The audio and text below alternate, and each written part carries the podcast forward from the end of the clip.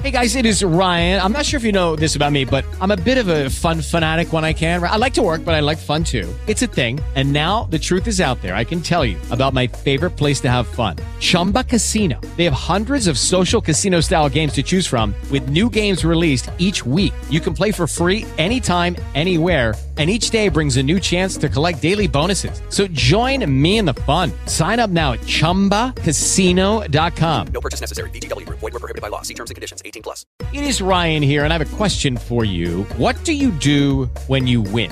Like, are you a fist pumper? a woohooer, a hand clapper, a high fiver. I kind of like the high five, but if you want to hone in on those winning moves, check out Chumba Casino. At ChumbaCasino.com, choose from hundreds of social casino style games for your chance to redeem serious cash prizes. There are new game releases weekly, plus free daily bonuses. So don't wait. Start having the most fun ever at ChumbaCasino.com. No purchase necessary. BGW. Void were prohibited by law. See terms and conditions. 18 plus. 6 de la mañana, 44 minutos. Saludamos a esta hora al doctor Jaime Alberto Cabal, presidente de FENALCO. Doctor Cabal, gracias por acompañarnos. Buenos días. Muy buenos días, Les Carlos. Un saludo para todos ustedes en la FM y a todos los oyentes. Gracias por darnos algunos minutos. Cuando, cuando uno empieza a tener esta discusión, es que ya el año se acabó y el año ya está empezando a terminarse. Y es la discusión del salario mínimo.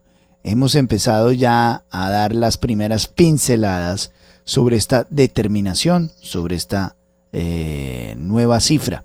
Doctor Cabal, ¿dónde están parados los empresarios en términos de salario mínimo para el próximo año? ¿Cuál sería la cifra adecuada? ¿Qué es lo que ustedes están viendo en el radar? Bueno, Luis Carlos, como usted muy bien dice, es temprano para hablar de, de, este tema. Yo pensé que íbamos a hablar de amor y amistad, que es el próximo eh, viernes, pero... también, también. Pero quiero, la verdad quiero empezar que- por esto y después eh, amor y amistad. Sí, señor. Bueno, pero la verdad es que eh, es muy temprano, porque obviamente nos faltan prácticamente tres meses y medio del año para precisar en qué va a quedar la inflación, porque recordemos que siempre el salario mínimo está fundamentado en la inflación de, del año. Eh, por supuesto que diciendo esto, que seguramente la inflación llegará de pronto está bajando, ya a niveles del 11%, seguramente va a llegar alrededor de 9%. Diciendo esto, yo creo que eh, en este momento, con los niveles de inflación que hay, es muy eh, cauteloso tener un salario mínimo eh, muy acorde al nivel de inflación y, la productividad, porque recordemos que en los últimos dos años, en el último año del gobierno Duque, cuando el salario mínimo se incrementó a un millón de pesos y en el año pasado eh, se incrementó por encima de 4 o 5 puntos sobre la inflación. O sea que eso también ha repercutido en el nivel de inflación de este año y por esa razón creo que este año se requiere ser demasiado cauteloso antes de pensar en unas cifras estrambóticas por encima de la inflación.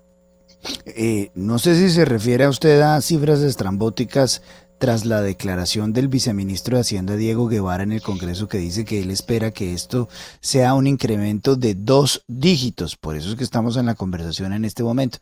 Permítame, le doy la palabra a el doctor Juan Lozano. Don Juan Lozano, por favor, pregunta para el doctor Cabal. Doctor Cabal, buenos días. Sí, es que que plantee que sea en dos dígitos en este momento cuando todavía faltan algunos datos y tan cerquita de los tarjetones puede oler un poco a, a populismo o agitación electoral. El año pasado ustedes para evitar que satanizaran a los empresarios dijeron no vamos a poner una cifra sobre la mesa porque esperamos que sea un acuerdo, un acuerdo técnico, un acuerdo justo, un acuerdo que les sirva a los trabajadores y a los empresarios, que sea justo. ¿Qué se ha planteado para este año? ¿Cómo se van a aproximar a la negociación del salario mínimo?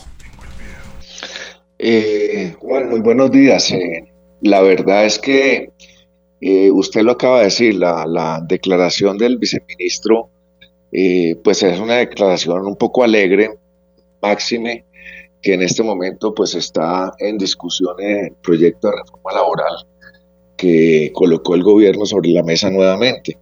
Entonces, hablar de inflación de dos dígitos a estas alturas del partido, como se dice, eh, sin tener en cuenta qué va a pasar con la reforma laboral que va a atender, si es que prospera, a incrementar en más de 25-30% los costos laborales en Colombia, pues imagínense si aún con esto podemos hablar de un salario mínimo alto. Es decir, yo creo que en este momento hablar de eh, incremento de salario mínimo antes de las elecciones regionales de octubre es hacer un poco de demagogia. Sí, que se le ven eh, las orejas al burro, como dice Luis Carlos, plantear este tema en esta coyuntura política que se nos viene.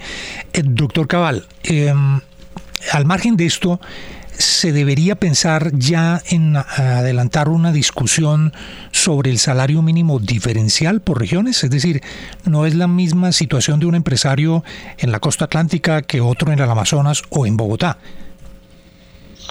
Eh, ese es un tema que siempre en FENALCO lo hemos planteado porque tampoco es lo mismo, así como usted lo dice, tampoco es lo mismo lo que cuesta la vida en Bogotá a lo que cuesta la vida en una región eh, pues mucho más apartada del país, que es mucho más barato. Por eso eh, hablar de salario mínimo diferencial podría incentivar a muchas empresas a radicarse en otras regiones del país donde eh, la mano de obra, por ejemplo, sea un poco más económica.